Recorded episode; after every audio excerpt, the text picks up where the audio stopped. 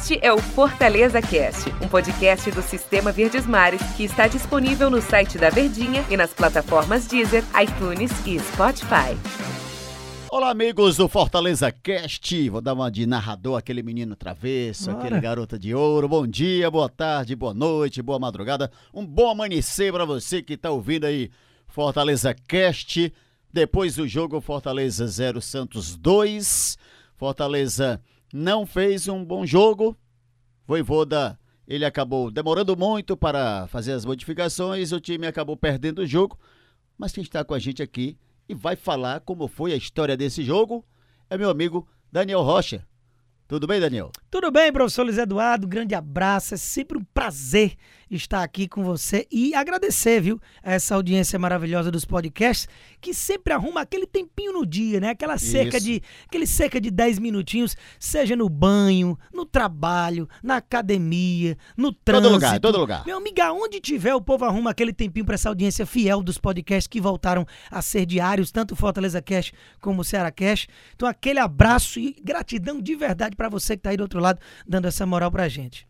Daniel, agora segue aí. Fala pra gente como foi esse jogo, Daniel. Essa derrota do Fortaleza para a equipe do Santos. Mais cedo, a gente acompanhou aqui ao lado do Denis, do professor Luiz Eduardo, o... a derrota, né? Do Fortaleza por 2 a 0 co- contra o time do Santos jogando na Vila Belmiro. Para a gente tentar sintetizar mais ou menos o que é que aconteceu, pontuando as situações iniciais. O Crispim realmente ficou no banco, ainda naturalmente, né? Imagino que não tinha condições para ser titular, né? Não por uma opção do Voivoda, ele foi realmente ali com o Bruno Melo. E o Matheus Vargas titular, ali também, isso eu confesso que já imaginava. A questão toda é que o time do Santos, o Carilli armou o time bem ofensivo, né? Ele armou com os três zagueiros, os alas Marcos Guilherme, que é um segundo atacante, Felipe Jonathan, que é um lateral, mas ele tem muita qualidade no apoio pelo lado esquerdo, o garoto Ângelo, de 16 anos, Diego Tardelli mais lá na frente, Marinho como capitão voltando de lesão e Lucas Braga, que é um jogador de muita velocidade que pode tanto cair pelos lados como numa faixa mais central. Então já era da gente imaginar que o Santos teria um pouco mais a bola, principalmente com a Vila Belmiro lotada, e o Fortaleza tentaria, pelo menos no início de jogo, estudar um pouco mais para tentar acertar o contra-ataque. E de início realmente foi isso que aconteceu. Com menos de um minuto, o Tardelli assustou, finalizando já no primeiro lance, passando perto da trave do Boeck. Mas aí o Santos teve muitas dificuldades de penetrar na área do Fortaleza. Fortaleza conseguiu marcar muito bem, povoar bem à frente da área do Boeck. A questão toda é que para você querer algo mais, você precisa atacar. E no primeiro tempo, o Fortaleza quis acordar para a vida depois de um meio ali, digamos, uma faixa intermediária do primeiro tempo, bem morna depois desse início do Santos, sem ninguém atacar muito. A reta final do primeiro tempo foi do Fortaleza. O João Paulo teve que fazer duas defesaças. Fortaleza resolveu deixar de, esper- de- de esperar e marcar em linha alta. E marcando em linha alta incomodou muito o time do Santos. Então, naturalmente, conseguia ter êxito nessa estratégia. Por isso que até pontuei durante o jogo que imaginava que o time do Santos pudesse eh, ter tido um pouco mais de problemas caso o Fortaleza quisesse ter marcado em linha alta um pouco mais cedo no jogo. Foi perto dos 40 minutos e ainda assim conseguiu chegar bem nessas situações que eu pontuei. E aí, para fechar a primeira etapa, foi o Santos quem praticamente abriu o placar. Foi um gol que o Boeck tirou. Cruzamento da esquerda do Felipe Jonathan. O Marcos Guilherme escorou. O, Denis já estava narrando o gol. O Boeck surge esticando os braços ali, como quem já imaginava o que, é que ia acontecer na jogada, e faz uma defesa em cima da linha espetacular. E assim foi o último lance. Então, de certa forma, o Fortaleza vai até com a moral de que, olha, escapamos, vamos voltar com outro ímpeto. Mas não aconteceu isso. Quem percebeu que precisava mudar para um jogo melhor foi o Carilli. Já veio com duas mudanças no intervalo. Ele tirou o Tardelli, tirou o Marinho, que estava sentindo a coxa esquerda. Colocou o Pirani, garoto Gabriel Pirani, que está jogando muito, e o Marcos Leonardo, que acabou sendo o herói do jogo com os dois gols do time da Vila. Então, depois de um segundo tempo morno, morno, o Santos abre o placar com um pênalti bobo, infantil, bizonho, até que eu não entendi o que é que o Ronald quis fazer na jogada, com os braços ali abertos em direção à bola, deu um tapa na bola.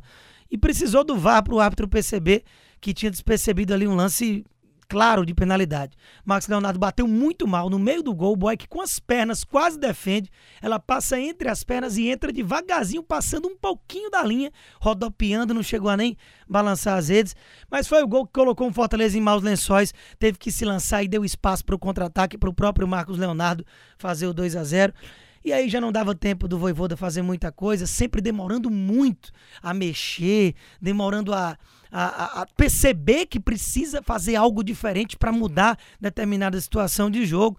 Foi colocar ali o Wellington Paulista, o Romarinho no lugar de David Robson, já perto dos 40 e poucos minutos ali do segundo tempo.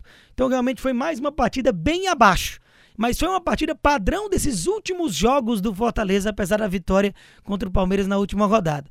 Então, infelizmente, fica longe de se garantir matematicamente de forma antecipada na Libertadores, vê a possibilidade dos adversários irem chegando e encostando. Então, naturalmente, é, é, situações para se repensar e chamar o torcedor para empurrar na próxima rodada contra o Juventude no meio da semana que vem, porque vai ser muito importante essa vitória, nem pensar em tropeço contra o time de Caxias do Sul dentro de casa na próxima semana, beleza? Valeu, Daniel. Tá aí no Fortaleza Cast a participação do nosso comentarista que canta o jogo.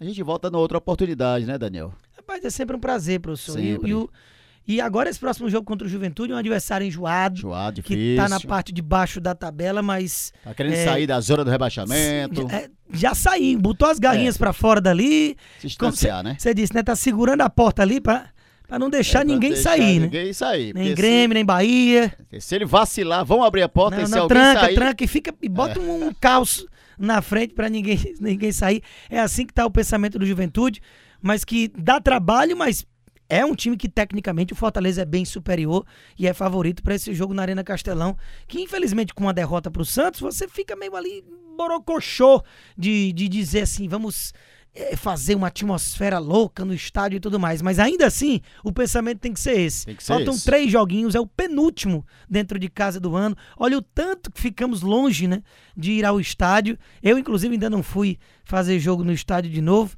É, mas. Nem eu. Nem enfim. Mas nós vamos logo. Vamos logo sim, vamos sim. Esse jogo aí parece que você vai estar tá lá. Estamos sim, já, já, dizer, já vi a escala. Já, já se escalou, né? Já vi a escala.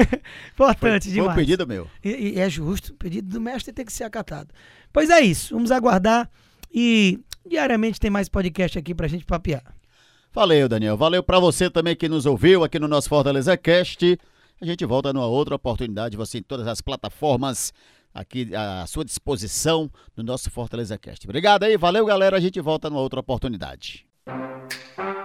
Este é o Fortaleza Cast, um podcast do Sistema Verdes Mares que está disponível no site da Verdinha e nas plataformas Deezer, iTunes e Spotify.